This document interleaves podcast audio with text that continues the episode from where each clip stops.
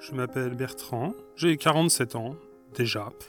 J'habite en Normandie à Caen. Je travaille euh, dans l'industrie. Aujourd'hui, je m'occupe d'un poste d'ingénieur, mais en fait, j'ai pas le diplôme d'ingénieur, j'ai qu'un niveau Bac plus 2, un BTS, euh, à l'époque, qui formait au travail des techniciens en bureau d'études, euh, en conception mécanique notamment. Je suis pourtant pas passionné de mécanique. Hein. En fait, j'aime pas énormément mon travail. J'y trouve je ne suis pas forcément très bon d'ailleurs. J'ai un peu de mal à m'investir en profondeur. Dans les faits, j'ai l'impression d'être plus un littéraire qu'un technicien.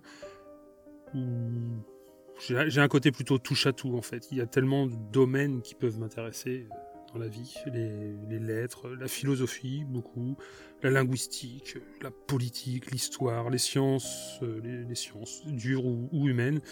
Et puis aussi beaucoup les sciences bibliques aussi. Ça, ça, m'a pris plutôt après avoir quitté les TJ. J'en parlerai plus loin.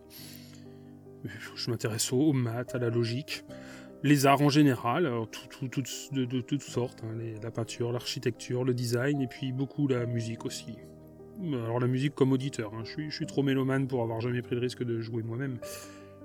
Enfin bref, il y a vraiment tellement de domaines de l'esprit humain que je trouve, euh, que je trouve potentiellement passionnant qu'au final bah, j'ai une culture sans doute de, pas mal de choses, mais je suis spécialiste de rien du tout. Je suis un peu dispersé pour tout dire.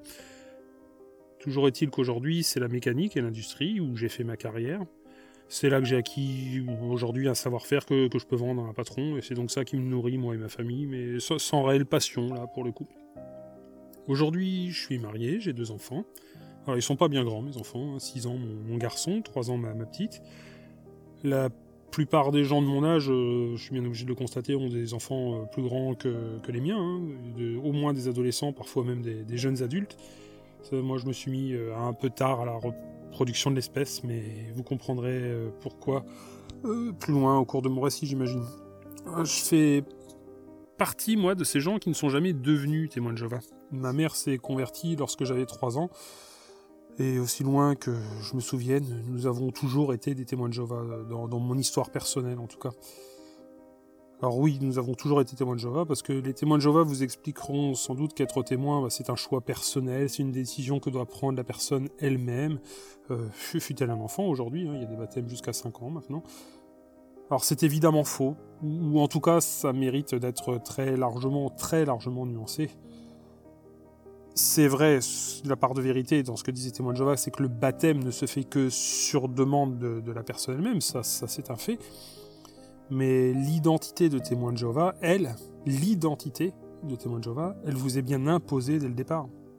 Quand, par exemple, des parents témoins de Jéhovah sont encouragés par l'organisation à aller prévenir euh, l'enseignant de son enfant de, certaines particularités ou exigences à propos de, leur petit, euh, ce n'est pas pour qu'ils aillent dire à la maîtresse d'école, euh, bon, vous savez, nous, les parents ont est témoins de Jéhovah, mais notre enfant, lui, n'a pas fait son choix personnel et individuel, donc pas de souci. Euh, l'enfant, il fêtera Noël et son anniversaire comme tous les autres, hein, pas de souci. Lui, il n'a pas fait son choix.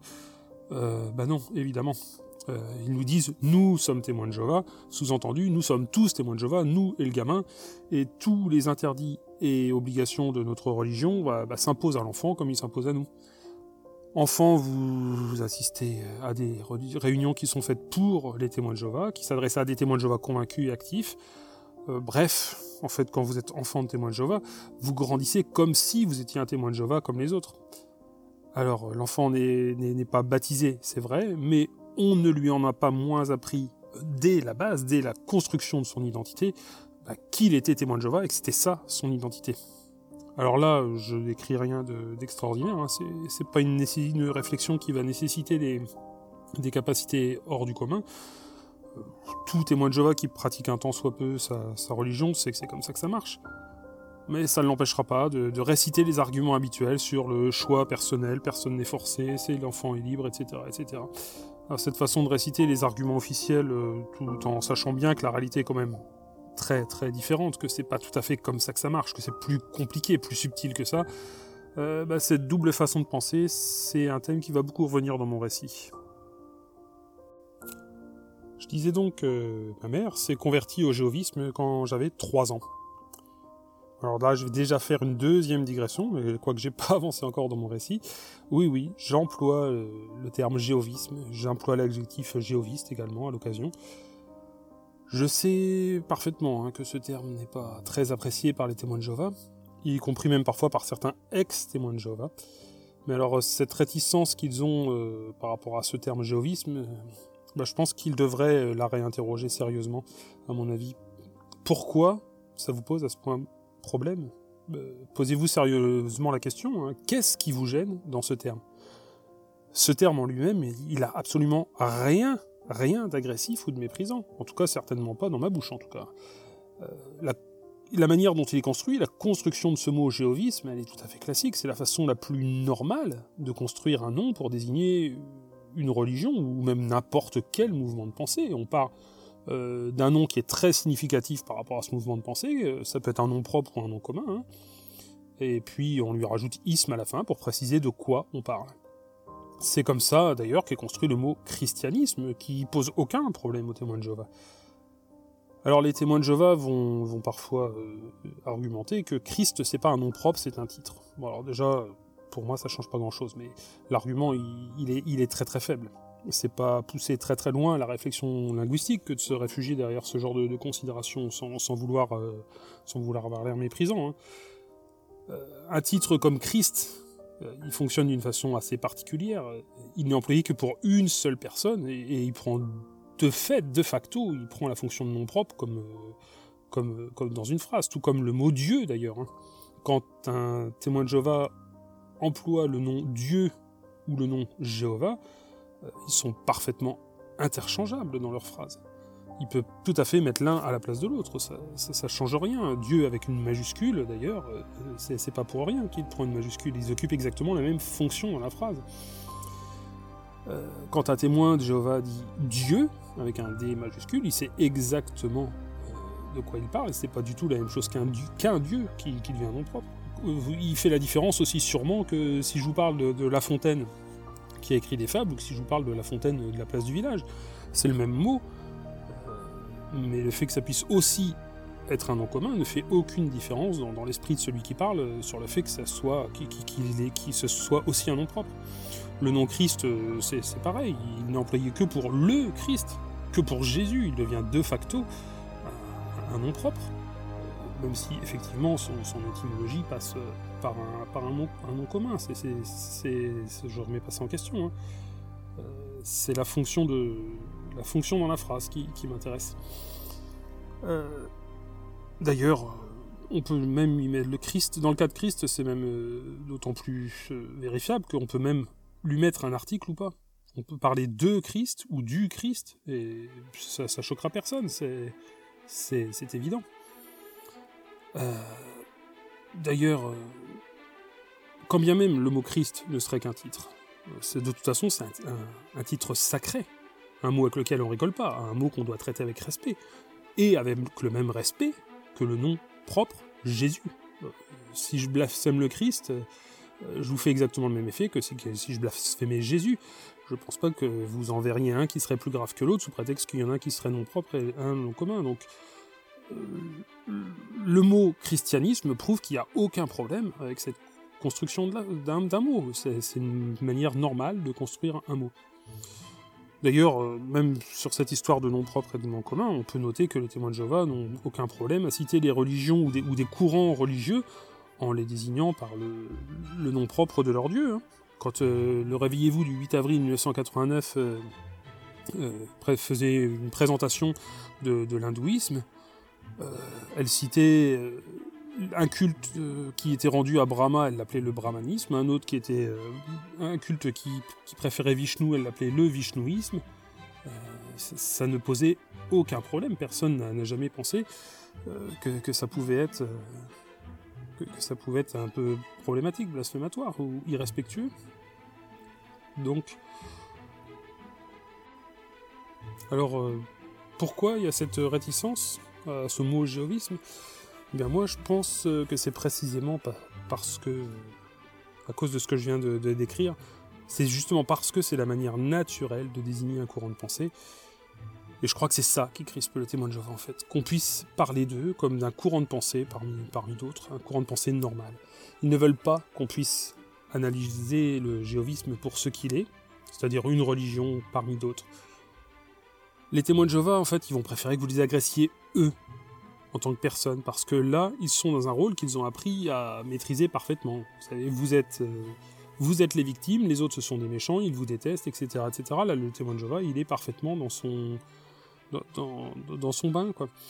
Factuellement, il faut quand même poser la question, si je ne peux pas parler de jéhovisme, c'est que je ne peux pas parler de la religion, je ne peux parler que des gens. Vous êtes condamné à dire des trucs du genre les témoins de Jéhovah sont une secte. Mais non, mais non, non. Pour moi, les témoins de Jéhovah, ce sont des gens, ce sont des individus, comme les catholiques ou les musulmans. Et je peux parler de l'islam ou je peux parler du catholicisme. Je ne parle pas de la même chose que des catholiques ou des musulmans. Et si je peux pas parler des, témoins de Jéhovah en bloc, c'est parce que les témoins de Jéhovah, c'est comme partout, euh, dans le jéhovisme comme partout ailleurs, les gens sont divers. Il, y a des témoins de Jéhovah qui sont effectivement stupides et sectaires, j'en ai croisé un paquet, et puis il y en a d'autres qui sont des gens qui ne le sont pas du tout, et j'en ai croisé beaucoup aussi. Quand je dis euh, les témoins de Jéhovah sont ceci ou cela, euh, je suis condamné à parler des gens, et moi je refuse ça, je ne parle pas des témoins de Jéhovah. Moi, je veux pouvoir parler de la religion en tant que telle, de ses croyances officielles, qui sont pas d'ailleurs pas forcément celles de chaque témoin de Jéhovah. Euh, je veux pouvoir parler des, structures sociales, des structures hiérarchiques, de sa praxis, de son identité, etc., etc. Et j'ai l'impression que c'est de ça que les témoins de Jéhovah ne veulent pas. C'est ça qui les fait se sentir en danger, hein, que que vous puissiez parler de leur religion sans les prendre eux tous en tant qu'individus en bloc ce qui les fait flipper, c'est que vous puissiez librement analyser et critiquer leur religion en tant que telle, sans que vous les solidarisiez eux euh, totalement, que vous les fusionniez avec, euh, avec, euh, avec leur religion. Le jéhovisme, c'est une religion, et que vous soyez, que vous en soyez, que vous en soyez pas, je peux l'analyser en tant que tel, avec ou sans vous en tant que personne. Et que je puisse analyser froidement la religion pour elle-même, et donc j'invite en même temps euh, celui à qui je parle à faire pareil, parce que quand vous lisez une analyse, bah, vous analysez vous-même en même temps. Si je lui demande de, dépassionner le débat, de, dépersonnaliser, eh bien euh, j'invite le témoin de Jéhovah qui, qui, je discute à considérer sa religion un peu euh, de l'extérieur, même si ce n'est que, virtuellement. Et ça, vraiment, je crois que c'est un effort difficile qu'on lui demande, parce que contrairement à la situation où vous allez l'agresser en lui disant les témoins de Jéhovah ils sont ceci, les témoins de Jéhovah ils sont cela, euh, bah, dans cette situation-là, vous correspondez parfaitement à ses catégories mentales à lui, où il est victime des méchants, et où paradoxalement, euh, c'est une situation où il va se trouver à l'aise. Mais là, si je lui demande de prendre du recul sur sa religion et de la regarder d'un peu plus loin que, le nez dans le guidon, eh ben ça, ça c'est vécu comme dangereux dans sa tête. Parce que, par exemple, moi-même, je ne compte pas le nombre de fois où, avec euh, des copains TJ, euh, on s'est fait euh, la réflexion que si on n'avait pas grandi dans le mouvement, si on n'était pas né dans la vérité, on serait jamais devenu témoin de Jéhovah de nous-mêmes. Et puis d'ailleurs, euh, les statistiques confirment à 100% cette intuition. Hein. Si vous avez moins de 40 ou 50 ans aujourd'hui, vous savez bien que si, vous êtes né en dehors du mouvement, vos chances de vous y convertir sont absolument infimes. On est à 0,2%, toute génération confondue. Et, donc il y a 0,2% de chance de devenir témoin de Jéhovah quand on n'est pas né dans le mouvement. Et en fait, c'est sans doute encore beaucoup moins, parce que euh, si on considère les gens de ma génération en dessous, euh, la, proportion euh, de convertis et de nés dedans, on doit être au moins à 90% et 10% de l'autre côté, c'est peut-être même plus large. Donc vos chances de vous convertir au jéhovisme quand vous êtes né à l'extérieur du mouvement, elles sont absolument infimes. Et si vous êtes né dedans, d'un seul coup, euh, bah, elle passe à au moins 50%, et peut-être plus encore. Donc quand on se disait avec mes potes qu'on ne serait probablement jamais devenu témoin de Jéhovah de nous-mêmes, on avait parfaitement raison. On ne l'avait pas formalisé comme je viens de le faire, mais c'était une évidence. C'était une évidence. On n'était pas idiots, on avait une assez bonne intuition de ce à quoi pouvait ressembler notre mouvement si on le regardait de l'extérieur, pour revenir à mon propos. Si on prenait un peu de recul, euh, en fait, on savait que la seule chose qui nous sauvait entre guillemets, c'était justement d'être pris dans le flot et de ne surtout pas prendre ce recul. On, se refusait à prendre du recul sur notre religion et à l'analyser de l'extérieur. Tout ça, on le savait, mais on ne le formalisait jamais. on savait, mais on ne voulait surtout pas le penser. Et alors, je crois qu'il n'y a rien qui vous rend plus bête et méchant dans la vie que ces choses que vous savez parfaitement, mais que vous ne voulez pas penser. Bon, pour moi, il y a tout ça derrière le mot géovisme. La volonté de, de désigner la, religion comme objet d'étude, comme un objet euh, qu'on peut analyser tout à fait euh, librement de l'extérieur. Et c'est ça donc qui gêne les témoins de Jéhovah dans le terme géovisme. Ce n'est pas qu'il soit agressif, insultant ou méprisant, euh, puisque, bah, comme on l'a dit, hein, dans, sa forme, il n'y a rien de tout ça. C'est l'inverse. Ce qui les met mal à l'aise, c'est au contraire que ce terme vous permet de ne pas les insulter. Paradoxalement, vous, sortez un peu de leur, euh, leur zone de confort, comme on dit dans la novlangue managériale d'aujourd'hui. Et c'est ça qui est le plus gênant pour eux, c'est que vous ne vouliez pas les insulter. Ça, ça les gêne. Alors il réinvente parfaitement artificiellement une situation où le mot géovisme deviendrait en lui-même insultant. On sait, on sait pas trop pourquoi, mais c'est comme ça, il est insultant, et puis ça leur permet comme ça de revenir dans leur rôle préféré de, victime de discrimination, là où ils se sentent à l'aise.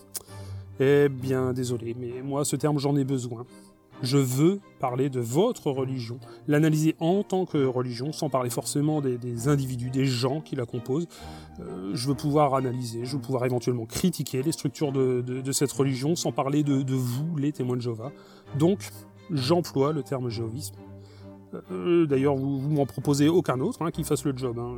toutes les raisons qu'on m'a avancées pour euh, refuser ce terme, ce sont de mauvaises raisons. Euh, désolé, cette mise au point, euh, je me rends compte qu'elle était un petit peu longue. Euh, j'ai un peu de mal à faire court, c'est sûr. Mais je crois vraiment que c'était utile de préciser ça, et peut-être même, peut même nécessaire. donc voilà en tout cas pourquoi moi j'emploierai le terme géovisme, et j'espère que vous aurez compris que ce n'est pas pour vous insulter ni vous mépriser si vous êtes témoin de Jéhovah. Je disais donc que ma mère s'est convertie au géovisme quand j'avais 3 ans. Je vais essayer d'avancer un petit peu dans le récit à présent. Alors mon père, lui, euh, il s'est jamais intéressé au géovisme, euh, alors que c'est lui qui avait commencé l'étude avec les témoins de Jéhovah au, départ. On était au milieu des années 70, les témoins de Jéhovah faisaient pas vraiment partie du paysage à l'époque comme ils le font aujourd'hui, ils n'étaient pas très très connus, et mon père, euh, il a toujours été branché par tout ce qui était ésotérisme, société secrète, tout ce qui, aura une, tout ce qui a une aura de mystère, ça, le branchait bien, tous ces sujets-là, et il a cru à un moment euh, que c'était ce genre de truc, euh, les témoins de Jéhovah. Le fait qu'il faisait du porte-à-porte publiquement aurait dû lui mettre la puce à l'oreille, mais en fait, bon, en étudiant, il a quand même assez vite compris que c'était pas du tout le genre de la maison Jéhovah, et, il a décroché assez vite. Euh, ma mère, elle, elle était catholique. Elle était catholique plus que par simple tradition familiale. Hein. Elle n'était pas hyper pratiquante, mais elle était tout de même croyante. Et donc, euh, elle n'allait peut-être pas à la messe tous les dimanches, mais elle allait communier tout de même, hein, régulièrement. Et donc, elle adhérait à son église et ça comptait pour elle. Donc, elle était, elle, plutôt méfiante euh, vis-à-vis du jovisme. Mais comme c'était un couple, on va dire un couple assez euh, difficile, ma mère, elle a eu le sentiment que s'ils s'intéressaient ensemble à ce truc-là, eh ben, ça pourrait leur faire du bien au niveau du couple. Euh, bien qu'elle avait déjà à l'époque songé à quitter mon père, hein, j'ai l'impression qu'elle y a euh, songé toute sa vie. Euh, le divorce à l'époque c'était pas encore si commun qu'aujourd'hui. Puis en plus elle, était catholique comme j'ai dit, donc c'était difficile d'envisager sérieusement le, divorce, de, franchir le pas. Et donc bah, elle était à la recherche de, solutions pour son couple. Et donc elle s'est jointe à, l'étude de, son mari dans cette perspective-là, de, faire quelque chose avec son mari. Et puis quand mon père a décroché relativement vite, quand il a compris que Jéhovah ça ne l'intéresserait pas, euh, bah, ma mère, elle, elle était à ce moment-là déjà happée, elle avait le, sentiment d'avoir découvert la vérité. Le, genre de sentiment donc que moi j'ai jamais connu. Hein. Comme je l'ai dit, cette vérité, on l'a, on, me l'a euh, enseigné depuis l'enfance. Euh, c'est là-dessus que je me suis construit, c'est ma base. Et donc j'y ai cru comme un enfant peut croire ses parents naïvement. il faut dire que mon éducation à moi, ça a été ma mère et, uniquement ma mère. Mon père euh, n'était pas très paternel et je crois vraiment que c'est un euphémisme que de dire ça. C'était un homme euh, assez exceptionnel. Hein. Euh, il était incroyablement égocentré, vraiment un, égocentrisme hors du commun. il souffrait vraiment d'une incapacité totale à la moindre empathie. Euh, il souffrait d'eux, en fait, c'est une façon de parler, parce que concrètement, c'est quand même plutôt nous qui en avons souffert. Hein. Lui euh, n'a jamais, semble-t-il, éprouvé le moindre petit tourment, même pas une petite gêne à ce sujet-là. Donc, euh, voilà. Il y avait cette inaptitude totale à s'intéresser aux, autres, et même, même à, nous, hein, même à ses plus proches, à, nos sentiments, à nos désirs. La seule chose qui avait l'air vraiment de l'intéresser dans la vie, c'était son canapé, sa bière, son ricard ou son digestif. Hein, il avait un vrai problème d'alcool. Et puis surtout, surtout, surtout, ce qui l'intéressait dans la vie, c'est qu'on que, que, le fasse pas chier. Hein. comment dire ça autrement alors, ma mère m'a raconté qu'avant moi, avec mon frère aîné, il avait été un peu paternel. Il s'était intéressé à lui. Et puis après, ils ont eu une fille, euh, ma grande sœur, non, qui est avec sa fille aussi. Que quand elle était petite, il avait été euh, un peu gaga avec sa fille, comme, euh, comme un père normal. mais quand moi je suis arrivé en troisième position, et puis après moi il y a eu encore un troisième garçon, donc on était quatre, quatre gamins, là vraiment c'était, trop pour lui. Moi quand j'étais, quand j'étais enfant, quand j'étais gosse, moi je croyais qu'il nous détestait, mais mais en fait, avec le recul aujourd'hui, je pense pas qu'il nous détestait. Je crois qu'en fait, ce qu'il aurait voulu, c'était pouvoir nous nier. On était, euh, comment dire, on était surnuméraire dans sa vie. Enfin, il aurait, ouais, il aurait voulu pouvoir nous nier. Mais concrètement, euh, bah, quatre gosses, ça fait du bruit. Hein. mon petit frère et moi, les, deux plus petits, on faisait beaucoup de bruit. Et on était bah, beaucoup trop bruyants bah, pour qu'il puisse raisonnablement nous nier euh, en permanence. Alors, son, déni, euh, sa négation de nous euh, rencontrait notre bruit assez souvent. Les rencontres se passaient pas forcément très bien. Comment dire ça? Le, réel s'est imposé à lui sous forme de, décibels, et puis à nous, il s'imposait sous forme de baffes. Il était effectivement euh, très brutal, en parole, en geste, en violence physique. Il nous disait tout le temps qu'on était des gens malfaisants. C'est bizarre, c'était son mot, malfaisant, c'était assez original. Quand j'étais gosse, je l'ai entendu dire qu'on était possédé. bien qu'il n'était pas croyant, il mettait pas un sens doctrinal ou religieux derrière ça, mais vraiment, euh, il, ne supportait pas notre présence. Puis surtout, il nous disait toujours qu'il nous tuerait un jour, qu'il nous flinguerait, parce qu'en plus, euh, il avait plein d'armes à la maison, hein, il collectionnait les armes.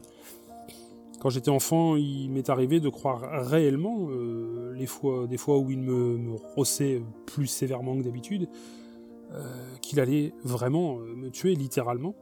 Je me souviens notamment d'une fois où il m'a soulevé au-dessus de sa tête et il m'a balancé à travers la pièce.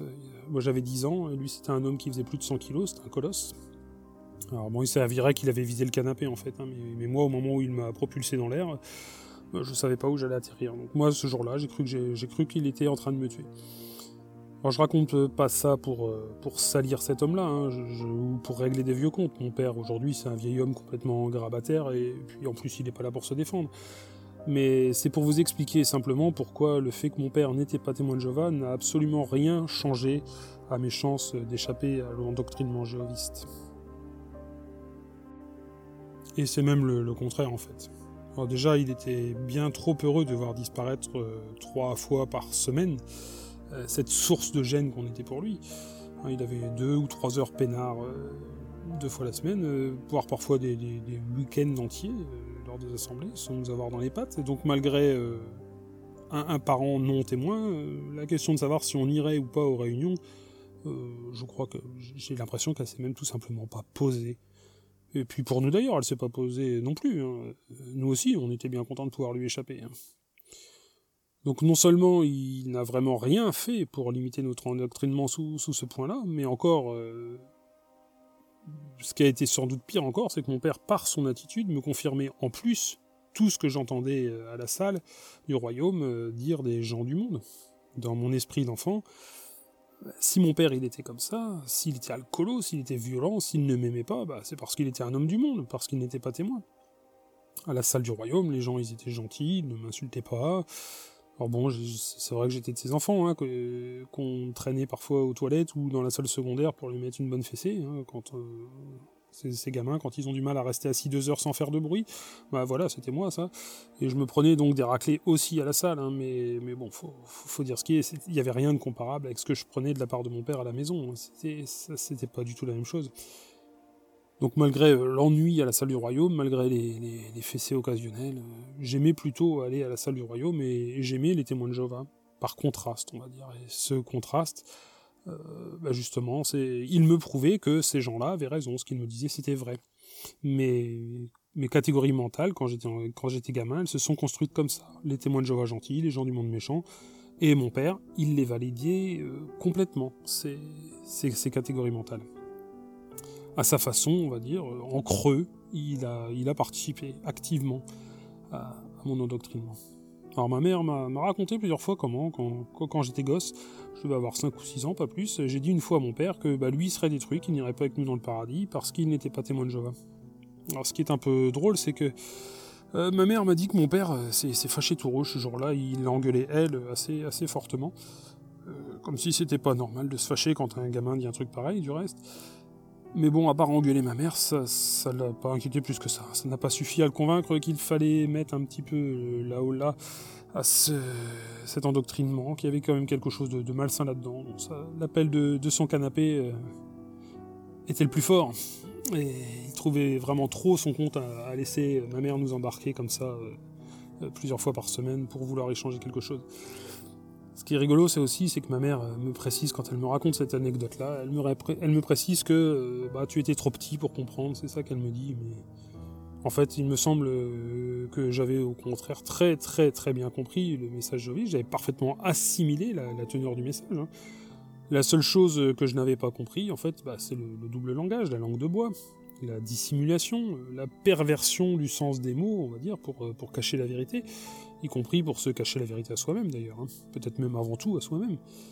Ah, la, perversion du sens des mots, la, formule est peut-être un peu violente, mais je crois que, c'est vraiment ça. Hein. Dans le domaine, euh, les témoins de Jéhovah sont arrivés à un point où ils vont pas hésiter à appeler par exemple un bon témoignage le fait euh, que le témoignage en question dissimule volontairement toute une partie de la vérité. Euh, c'est pas quelque chose de, de, secret chez les témoins de Jéhovah. Hein. Ils savent qu'on ne doit pas dire des choses euh, pas vraies, euh, des choses mauvaises sur l'organisation, même si elles sont vraies, on ne doit pas critiquer. Euh, c'est un bon témoignage. Cacher une partie de la vérité, c'est un bon témoignage. S'il y a quelque chose de peu reluisant en rapport euh, avec l'organisation, bah, avec la communauté, il ne faut pas en parler. Et alors surtout ne pas en parler à l'extérieur, ça donnerait un mauvais témoignage. Mais, mais, non, mais non, ça donnerait pas un mauvais témoignage. Ça, ça témoignerait en fait juste de certaines réalités du géovisme, c'est tout ce serait contraire. Euh, ce qui serait contraire à. enfin, agir comme ça, c'est contraire à un bon témoignage, en fait. C'est au contraire un témoignage euh, honnête, transparent, un témoignage qui est en adéquation euh, correcte avec le réel. Ça, c'est un bon témoignage.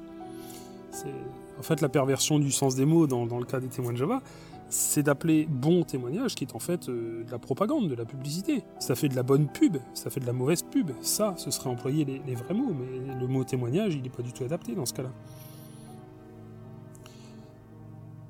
Euh, il n'hésite pas, à la limite, on pourrait dire que au vrai sens du mot témoignage, il n'hésite pas à donner un mauvais témoignage.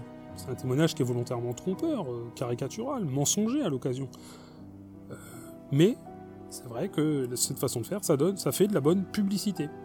Je me souviens, euh, alors moi j'étais vraiment sur le départ, donc je me souviens particulièrement bien de cette anecdote. J'avais plus à la salle, je ne prêchais plus depuis plusieurs semaines, mais j'étais invité avec ma femme, qui elle était restée témoin, au mariage d'un ami. Et la mariée, elle, elle avait deux, deux de ses sœurs, ses grandes sœurs, qui avaient été exclues et qui n'étaient donc pas invitées. Et quand il y a eu un membre euh, non témoin de Jéhovah de sa famille qui est venu la voir, hein, en s'étonnant de, cette situation, je crois que c'était sa tante ou quelque chose comme ça, elle a dit bah elles sont pas là, euh, Anna, et puis euh, j'ai plus le, nom de la seconde des, sœurs qui étaient pas là, elles sont, elles sont pas là tes sœurs, lui a demandé ça cette dame, et la jeune mariée lui a répondu un peu gênée, non non malheureusement elles n'ont pas pu venir. Alors qu'évidemment elles n'avaient pas été invitées. On est, on est carrément là dans le mensonge, mais c'est du bon témoignage pour les témoins de Jéhovah. Le pire, c'est que tout ça, c'est tellement intégré, c'est tellement devenu une seconde nature pour eux que de mentir comme ça pour protéger l'image de l'organisation qu'ils n'y réfléchissent plus. Hein. Si j'avais été voir cette jeune mariée en lui, disant bah, Tu te rends bien compte que là, tu mets ouvertement de mentir à ta tante, et en plus, tu as, un peu diffamé tes sœurs, euh, en, disant qu'elles n'ont même pas été fichues de se libérer pour ton mariage. Euh, je crois que cette jeune mariée, elle serait tombée des nues. Hein, puis elle aurait sans doute trouvé d'ailleurs toutes sortes de, tergiversations, de circonvolutions pour réussir à se prouver à elle-même que, non, non, bah non, c'était pas vraiment un mensonge. George Orwell, euh, dans son livre 1984, il a décrit une gymnastique euh, cognitive euh, très très ressemblant à ça. ce qui indique d'ailleurs que les témoins de Jéhovah n'ont pas le monopole de, ce genre de, de, double pensée. Hein. On peut en lire la, description, elle est disponible sur Wikipédia. Euh, connaître et ne pas connaître.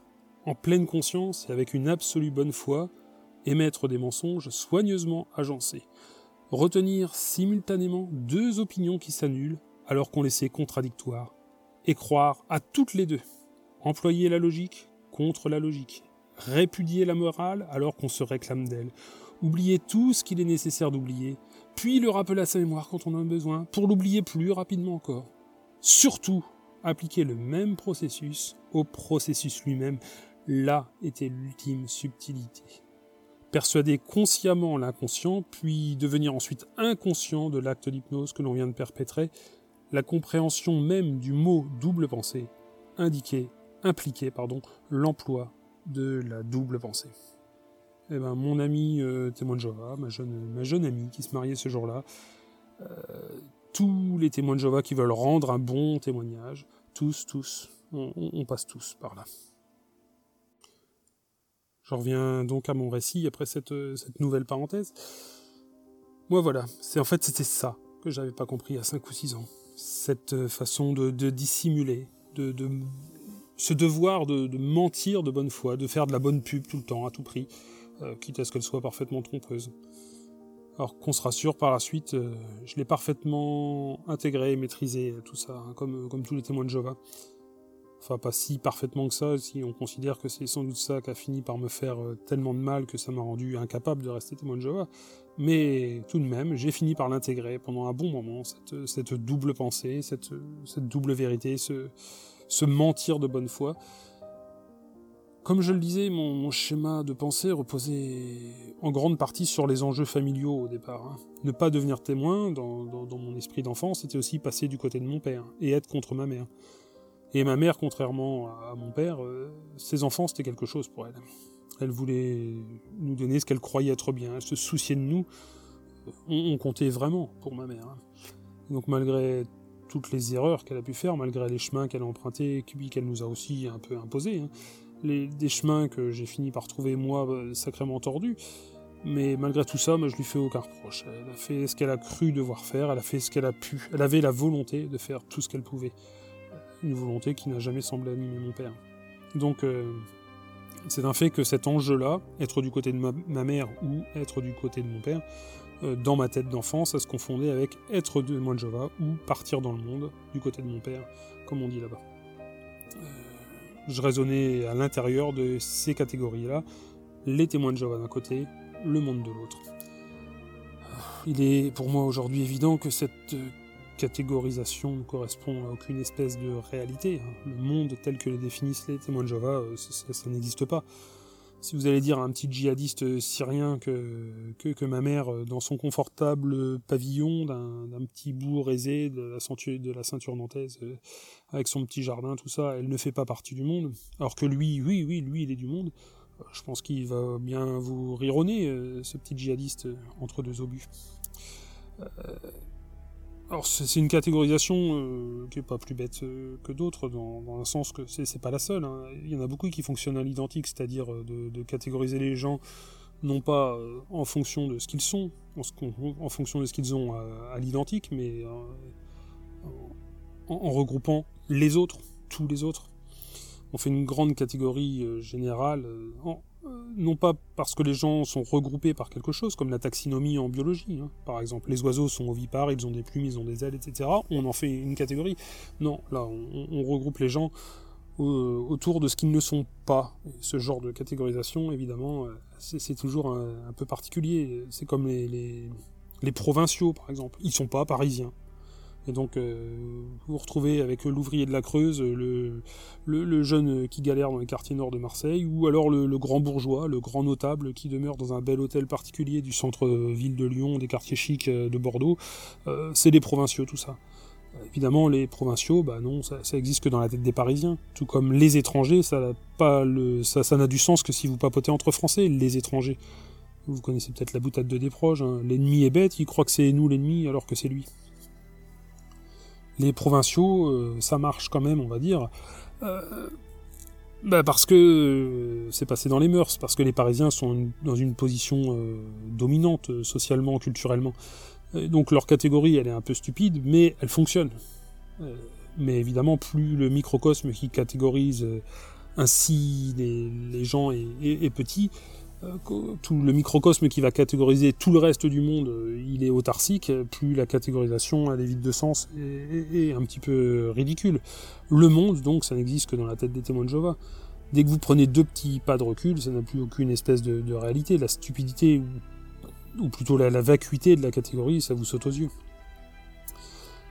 Mais comme je le disais plus haut, moi je n'avais pas ces deux pas de recul. Donc cette euh, catégorisation, elle avait beau être bête, euh, comme les nuits des proches, euh, c'était celle que j'avais intégrée depuis l'enfance. C'était celle qui s'imposait à moi, c'était celle qui, comptait pour moi.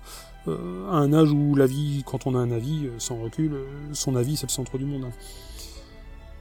C'est donc cette catégorisation mentale qui m'a amené à m'intégrer au géovisme, à adopter cette organisation comme étant la mienne. C'était, c'était mon groupe, c'était ma tribu, c'était mon identité. Et la question de savoir si je choisirais le monde ou si je choisirais les témoins de Jéhovah, j'ai l'impression qu'elle ne s'est pas posée non plus vraiment à moi. évidemment, je savais bien que c'était possible de quitter les témoins de Jéhovah, mais c'était pas une option envisageable. Euh, aujourd'hui, je sais que c'est possible de faire le tour de toutes les boîtes de crédit revolving de France et de m'emprunter euh, en tout 150 000 euros pour m'acheter une Porsche. C'est possible mais, mais je l'envisage pas. Donc euh, j'en étais là dans ma vie, même j'avais certes des problèmes hein, pour être 100% conforme au modèle géoviste. Hein. Euh, la raideur intellectuelle dans le géovisme me pesait un peu en grandissant. Euh, l'intolérance de l'organisation, ça ne me correspondait pas forcément. la doctrine, par certains aspects, me mettait un peu mal à l'aise même si à l'époque je ne savais pas forcément mettre des mots dessus, enfin même si, même si, même si, il y avait tout ça, eh ben, j'aimais bien les gens que je fréquentais là-bas, j'avais mes copains à la salle du royaume. Euh, puis quand j'allais à la salle du royaume, j'échappais à mon père, les, gens étaient gentils, donc là-bas, euh, c'était chez moi, quoi. J'étais un peu dans l'attitude euh, right or wrong, my country, comme disait je, ne sais plus quel patriote états-unien.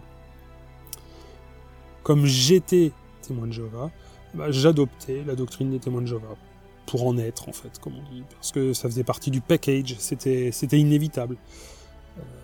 Mais à l'évidence, ma, motivation, elle était avant tout sociale. J'étais même pas foncièrement croyant, le sentiment pieux ne, m'animait pas particulièrement, mais j'appartenais à l'organisation, je parvenais pas à imaginer ne plus être dans cette organisation. C'est aussi bête que ça. Je suis pas devenu témoin de Jéhovah parce que je croyais à leur doctrine, je croyais à leur doctrine parce que j'étais témoin de Jéhovah depuis toujours croire en la doctrine, c'était un, devoir, une obligation euh, euh, familiale, sociale. Et donc je me, je me forçais à y croire. C'était mon devoir d'y croire. Euh, Est-ce que je croyais même seulement en Dieu? Bah, je serais tenté de dire oui et non. Bah oui, j'y croyais pour toutes les raisons que, que, je viens d'évoquer. Mais en fait, euh, Dieu était pour moi plutôt une espèce d'objet théorique, un objet nécessaire. Il était forcément que Dieu devait exister, puisqu'il était euh, ce qui constituait tout le paradigme auquel je tenais. Euh, c'était mon, mon Weltanschauung, pour parler pédant. C'était la, la grille de lecture qui était celle de ma tribu, donc il existait forcément, puisque l'organisation sans ça n'était plus rien. Et c'était ma conception du monde alors qui devait s'écrouler c'était une composante identitaire que je, que je perdais. Euh, en fait, j'y croyais, oui, tout simplement parce que je ne pouvais pas sérieusement me poser la question de son existence ou de son inexistence. Cette question-là, je, ne me la posais pas. Euh, pour prendre un exemple, alors il faut prendre euh, toujours un exemple avec toutes les, facettes qu'il faut, hein, parce que rien n'est jamais directement comparable on va dire que je croyais un peu à Dieu, comme un cosmologiste euh, moderne croit en la matière noire, ou, en l'énergie noire. Euh, les, cosmologistes, ils ont un, modèle mathématique de l'univers, qui fonctionne, qui est, efficace, euh, qui va leur expliquer presque toutes les observations qu'ils peuvent faire. Mais ce modèle mathématique, bah, devant certaines autres observations, bah, il bloque. C'est par exemple le cas de la masse estimée des galaxies qui sont trop lourdes par rapport à ce qu'on peut observer. Depuis une vingtaine d'années aussi, l'accélération de l'expansion de l'espace. On ne peut pas l'expliquer par l'énergie qu'on peut constater. Alors, euh, les physiciens, qu'est-ce qu'ils font? Bah, Ils postulent l'existence de quelque chose qu'on appelle la matière noire ou l'énergie noire. Euh, enfin, ce sont deux choses différentes, hein, mais ce sont deux entités différentes. Hein. On ne sait pas ce que c'est, mais on a besoin de se dire que ça doit bien exister, parce que sinon, bah, on sait tout simplement plus rien calculer si on abandonne le, modèle mathématique qui impose ces, trucs mystérieux. J'imagine que l'astrophysicien qui fait son boulot au quotidien, quand il fait ses calculs, il passe pas sa vie à se demander si l'énergie noire existe vraiment. Lui, il utilise un modèle, il sait que ce modèle fonctionne bien, il sait que ce modèle est efficace pour plein de choses, il s'appuie dessus comme si il était réel. Il a une raison pratique de partir du principe que ça doit exister. Alors bon, évidemment, euh, comme je disais, l'exemple il a ses limites. Hein. L'astrophysicien, euh, lui, se sent parfaitement libre de se poser euh, la question dans toutes ses dimensions de la nature de l'énergie noire, de son existence même seulement. On va dire qu'il pénètre pas sur un territoire sacré terrifiant à chaque fois qu'il va se poser la question de l'énergie noire. Hein. son modèle n'est pas centré sur l'énergie noire, alors que mon modèle à moi était centré sur Dieu. Donc j'avais pas le, même rapport tout à fait. Mais voilà, pour moi, Dieu, c'était ce truc indispensable avec lequel il fallait composer. Euh, mais c'était pas vraiment, je crois, l'objet de mon adhésion. Mon adhésion, comme je l'ai déjà dit, euh, elle allait au groupe, elle allait à la religion, elle allait à l'organisation. Et l'organisation, elle proposait un modèle théorique pour lire la, complexité du monde. Euh, alors c'est un modèle un peu simpliste, mais c'est un modèle qui a son efficacité, il fonctionne, ce modèle, suffisamment pour que bien des gens puissent l'adopter. Et donc moi, en adhérant à l'organisation, en adhérant à l'église euh, des témoins de Jéhovah, bah, je devais accepter le modèle théorique qu'elle partageait. Comme je devais comme je m'identifiais au groupe et que Jéhovah c'est le lien théorique du groupe, alors Jéhovah doit exister. S'il doit exister, je ne peux pas me demander sérieusement s'il existe ou pas. Euh, vous entendez peut-être que j'emploie le, le verbe devoir, le verbe pouvoir. Euh, quand je dis je ne peux pas me poser la question, je crois que c'est vraiment au sens euh, fort du, verbe pouvoir. Hein. Cette question-là, elle était absolument euh, taboue. Euh, imaginez que vous deviez parcourir 5 ou 6 mètres sur une planche de 40 cm de large. si cette planche elle a 20 cm du sol, c'est un jeu d'enfant de parcourir. la planche sur sa longueur, c'est zéro difficulté, hein. même à supposer que ça bouge un peu, vous, vous avez aucun problème. Mais si maintenant la même planche, avec les mêmes dimensions, les mêmes appuis, hein, tout pareil. Elle est suspendue non plus à 20 cm du sol, mais à 20 mètres du sol. Bah, vous comprenez bien que c'est plus du tout la même histoire. Hein. Pourtant, euh, on va dire que d'un point de vue purement physique, l'exercice il n'est pas plus difficile. Hein. Il a rien de difficile. 40 cm de large, euh, c'est largement suffisant pour euh, même pas avoir besoin de faire très attention à ses pas. la planche n'est pas plus longue, elle ne bouge pas plus à 20 cm du sol qu'à 20 mètres. Vous faites fonctionner vos muscles exactement de la même manière, et vous réaliserez l'exercice exactement de la même manière également. Eh mais voilà, vous ne pouvez pas le faire de la même manière. Alors la difficulté n'existe que dans votre tête, hein ben oui, mais c'est précisément votre tête qui décide. Vous pouvez toujours vous dire que ce n'est pas rationnel, euh, ben ça changera rien, à la trouille qui vous tétanisera. Or si en plus euh, tous les gens que vous aimez vous expliquent qu'il n'y a rien à faire de l'autre côté de la planche, que vraiment il n'y a aucun intérêt à vouloir traverser la planche, qu'il n'y a rien à voir de l'autre côté de la planche, bah, vous imaginez bien que vous n'allez pas faire l'exercice. Donc la question de l'existence de Dieu, euh, je ne me la posais pas, ça aurait été comme avancer sur la planche à 20 mètres du sol. Euh, si la question pointait le bout de son nez, évidemment, qu'elle pointait le bout de son nez de temps en temps, je répondais oui en mode automatique. Euh, sans vraiment réfléchir à la question dans toutes ses extensions.